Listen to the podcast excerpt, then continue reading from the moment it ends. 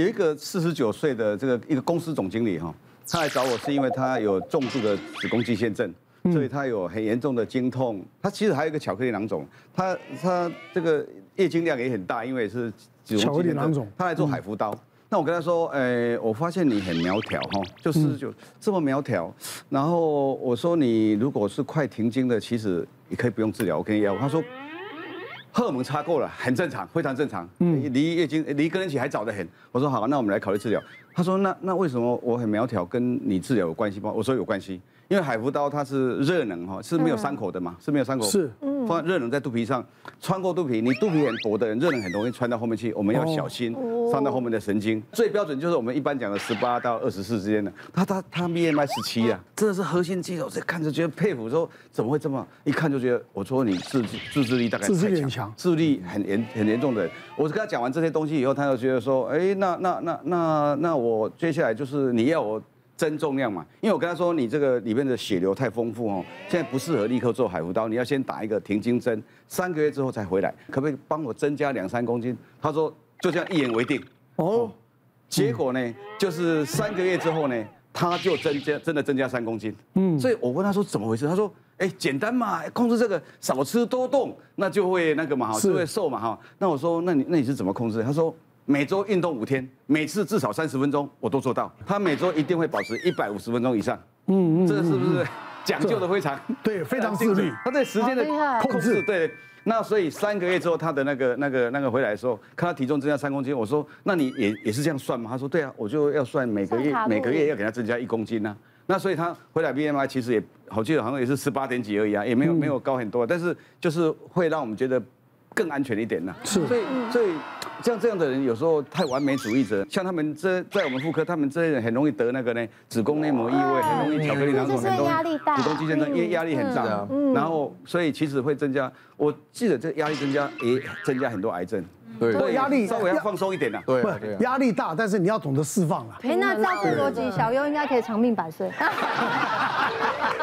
越不自律的越能长命百岁。好，好，接下来我们再看看哪个面相哈。哦，面对食物能不能抵抗诱惑呢？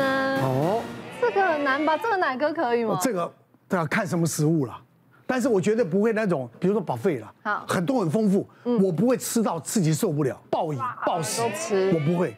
因为你完全没有什么肚子，因为我我我也告诉我，我常常告诉我，我这一生绝对不要看到我有肚子。自律啊，真的真的啊，真的。我觉得我就又觉得你又洗完澡，看到那个肚子那边，我我是我我很难想象，我很难想象那个画面。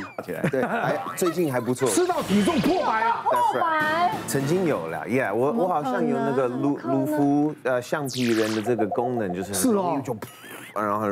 也蛮快，算我觉得蛮简单。年轻啊，我跟你讲，你不要吹牛，年轻要胖瘦很快，对，上了年纪以后要胖要瘦就很难了。难了，对，我有感觉到越来越难。我这个平衡就是这个发泄的方式，maybe 比较极端。对，呃，比如说我严格的为一个专辑发，就是要发出去，努力的把它瘦下来，然后狂运动什么，但是放假回美国，然后就完了，就完了，买了一箱那个甜甜圈。天哪！没有见的甜甜圈，然后就吃了。我一开始也是跟自己说不要吃完，我就每个都吃一口，嗯嗯嗯。但越吃就是越吃越顺口，越顺口很顺口，然后就不见了，好像剩一点点。Anyway，蛮严重。然后买一大堆糖果，呃，从美国给女儿，就是我们两个都很爱美国的一些糖果。然后，但我们算是有有规划。是说放在冰箱啊，或什么，就是今天可以吃的这个量，然后每天吃一点点。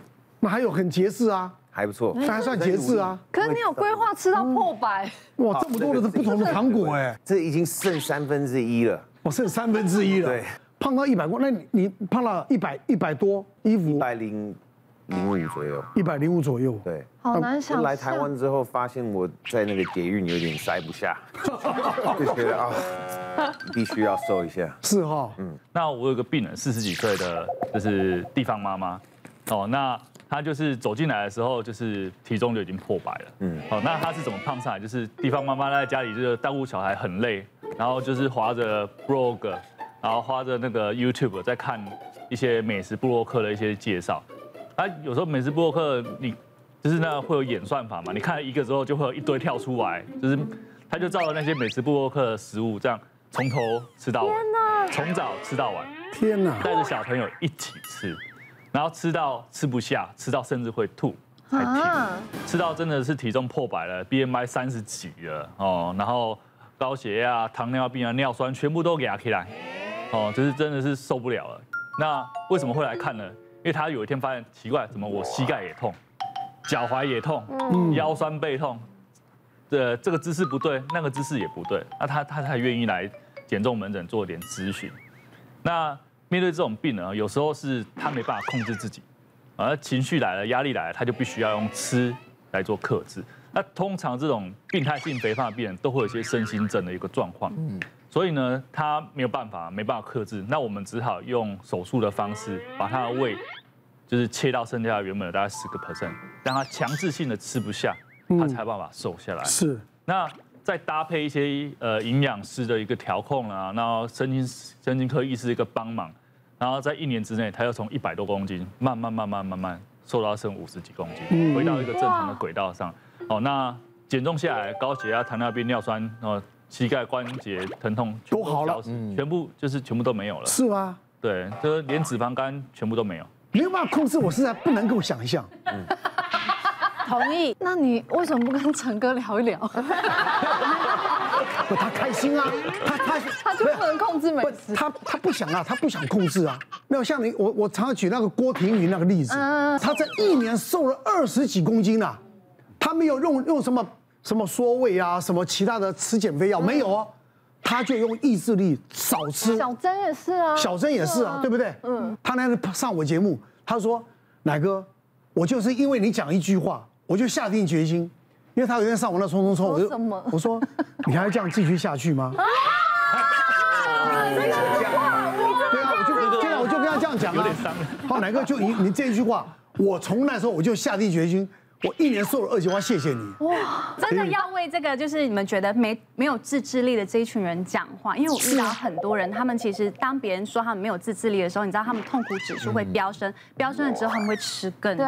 对对，所以吃本身是他们在疏解情绪最重要的方式。可是你知道为什么他们会？需要不停的吃。我曾经就遇过一个案例，是他小时候被饿过，他自己有发现，当他吃东西的时候，他是无意识的抓，然后一直要往肚子里塞。然后后来他终于看到这个无意识的塞里头有一个很深的恐惧，因为他那个恐惧是我不知道我下一餐在哪里，所以吃东西给他一个非常大的抚慰感。所以当他一有情绪，其实他就会联想到是食物的连结。所以你你去骂他没有自制力，其实对他来说是很痛苦的，因为他也很想自制，他。不知道用什么方法来帮忙他自己，所以很重要，其实是是跟他谈他的害怕、他的孤单，他怎么陪他自己。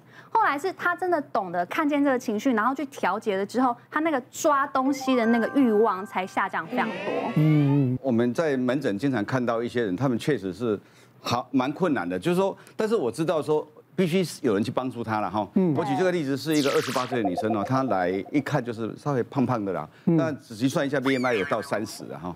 那她妈妈就说哈，医生大家都说她多囊性卵巢，我说我看一看，哎，对啊，多囊性卵巢，这一看长相也像多囊性卵巢。那我就说，她的妈妈就说，那那你一叫我们减重，那重是。肥胖造成这个病，还这个病造成肥胖，我说恐怕是互为因果了，因为多囊性卵巢恐怕是代谢症候群的一部分，在妇科的表现而已啊，恐怕也是一个整体全身性的问题的一部分。他妈妈说，坦白讲，我有时候比较早睡，有时候他说晚上有时候十一点起来哦，有时候起来尿尿嘛，就就早睡的人会会说突然想，就发现哎，他居然叫外卖在那边，什么鬼啊？炸鸡什么？因为他比较晚下班嘛哈，他吃洋芋片还有可乐啦。他说：“妈，偶然一次而已啊，就被你逮到啊。”他说：“真的是偶然一次吗？因为他很怀疑是不是这是唯一的一次，还是但他他不相信。